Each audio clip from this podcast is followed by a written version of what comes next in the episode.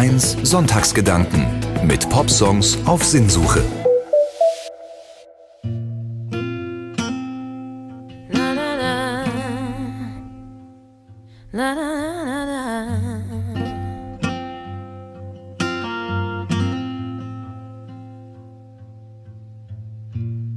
Dear Mr. President, come take a walk with me.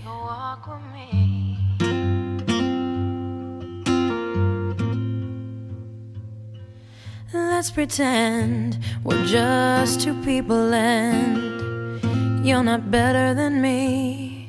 I'd like to ask you some questions if we can speak honestly. Lieber Herr Präsident, komm, lass uns spazieren gehen. Die Sängerin Pink lädt kurz vor Weihnachten 2006 zum gemeinsamen Spaziergang ein. Eingeladen ist, auch wenn sein Name im Lied nicht fällt, der damalige Präsident der USA, George W. Bush. Ich war von diesem Song damals sofort gefangen. Die Stimme von Pink, die ich sonst aus Pop- und Rockliedern kenne, arrangiert sich wunderbar mit den Folkklängen einer Akustikgitarre. Und ich kann nicht vorbeihören. Ich höre gebannt auf den Text. Dear Mr. President hat mir in keiner Sekunde erlaubt, mich in den Akkorden der Gitarre zu verlieren. Kurz vor Weihnachten, damals im Jahr 2006, stand ich mal wieder auf der A1 bei Köln im Stau. Die Heizung im Auto war voll aufgedreht. Ich freute mich auf ein paar schöne Tage bei meiner Familie und eigentlich war mir im Radio nach diesen Weihnachtsliedern, die an solchen Tagen in Endlosschleife laufen. Aber es kam anders. Als Pink den Präsidenten aufforderte, mit ihr spazieren zu gehen, hatte sie auch mich mitgenommen. Was wäre, wenn, dachte ich mir, was wäre, wenn es wirklich mal möglich wäre, einem so mächtigen Mann auf Augenhöhe zu begegnen? Was hätte ich da für Fragen an ihn? Ich fand den Gedanken schon fast beschaulich. Ein entspannter Spaziergang. Aber Pink will nicht gemütlich spazieren gehen. Sie will auch nicht über Belangloses reden, sondern kommt gleich zur Sache. Was fühlst du, wenn du all die Obdachlosen auf der Straße siehst? Für wen betest du nachts, bevor du schlafen gehst? Was fühlst du, wenn du in den Spiegel schaust? Bist du stolz?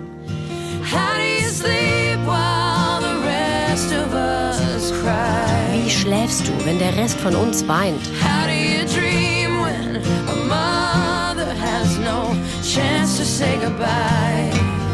Wie träumst du, wenn eine Mutter keine Chance hat, sich zu verabschieden?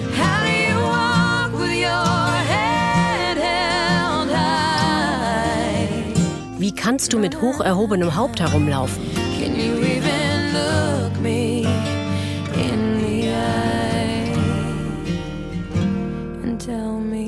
Kannst du mir überhaupt in die Augen schauen und mir sagen, warum? Mein Finger trommelte plötzlich nicht mehr auf dem Lenkrad den Takt mit. Ich stellte schnell die Lüftung niedriger, damit ich jedes Wort verstand. Das waren keine beiläufigen Fragen, die Pink da stellte. Etwa nach der Bürde des Amtes eines Präsidenten.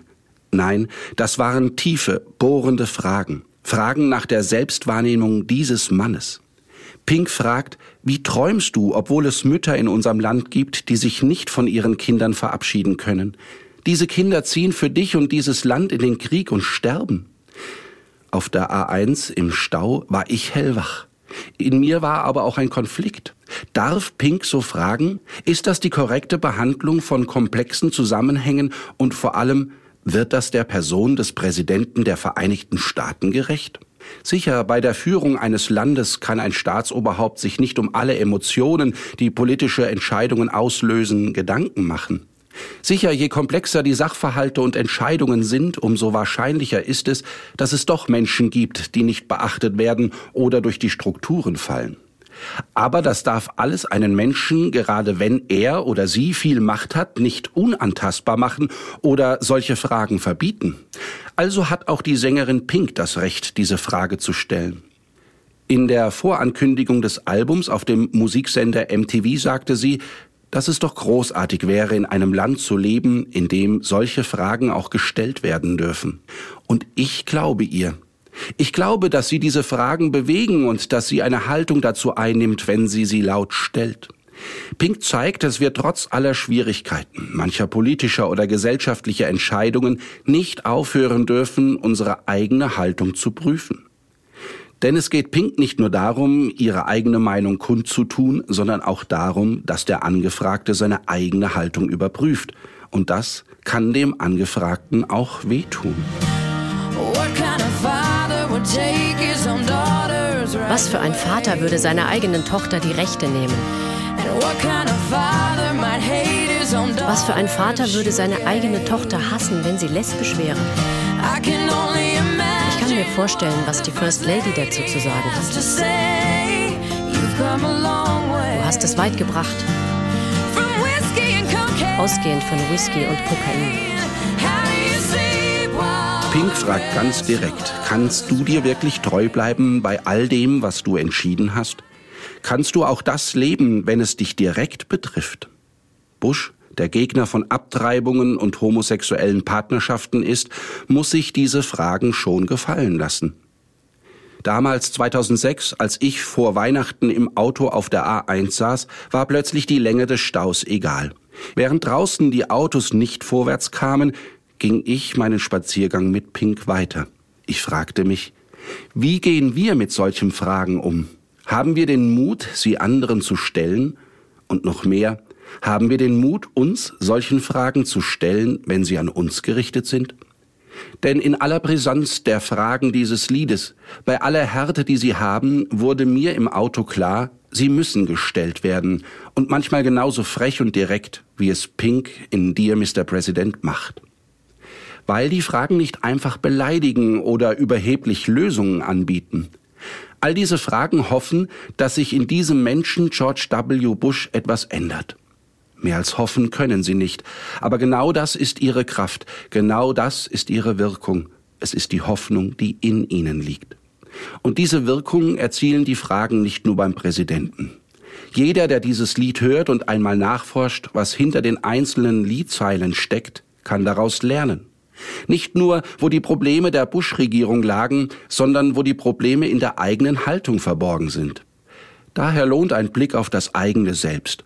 Und zwar nicht nur in der langen Rückschau, sondern immer einmal wieder. Tatsächlich versuche ich persönlich das sehr oft. Jeden Abend vor dem Schlafengehen bete ich ein besonderes Gebet, welches komplett heißt. Ganz am Anfang steht bei diesem Gebet eine Gewissenserforschung. Ich kann Ihnen sagen, es ist nicht immer angenehm, was ich da so über mich selbst erfahre, wo ich hinter meiner eigenen Haltung zurückgeblieben bin und nicht das gelebt habe, was meine innere Haltung von mir fordert. Manchmal zucke ich regelrecht zusammen, wenn ich feststelle, dass ich da an meinem Stolz oder der Angst vor der Meinung anderer gescheitert bin. Aber dieses Gebet ist es, das mir Mut macht, es trotzdem anzugehen, zu meiner Haltung zu stehen und mich auch dort zu verändern, wo ich wirklich an mir arbeiten muss. Es ist dieses Gebet, was mir zeigt, dass ich nicht schweigen darf, wo ich bei anderen entdecke, dass die innere Haltung und äußere Haltung nicht zusammenpassen. Aber es ist auch dieses Gebet, welches mich an einen wichtigen Punkt erinnert. Wenn ich Kritik übe, dann muss ich es immer in solcher Art und Weise tun, dass sie auch ankommt. Kritik soll nicht lediglich verletzen, sondern den anderen dazu bereit machen, sich zu ändern. Ich bin dankbar für dieses Gebet. Und ich bin dankbar für Menschen wie Pink, die auch mal Mut zeigen und Haltung beweisen. Der Stau kurz vor Weihnachten hat sich dann aufgelöst, meine Gedanken nicht. Pink hat mich mit auf einen Spaziergang genommen und ich merke, wie gut es mir tut, immer wieder selber diesen Spaziergang zu gehen, auch wenn das manchmal Überwindung kostet. Wie schläfst du nachts? Wie kannst du mit hoch erhobenem Haupt herumlaufen? Lieber Herr Präsident, du würdest nie mit mir einen Spaziergang machen. Doch?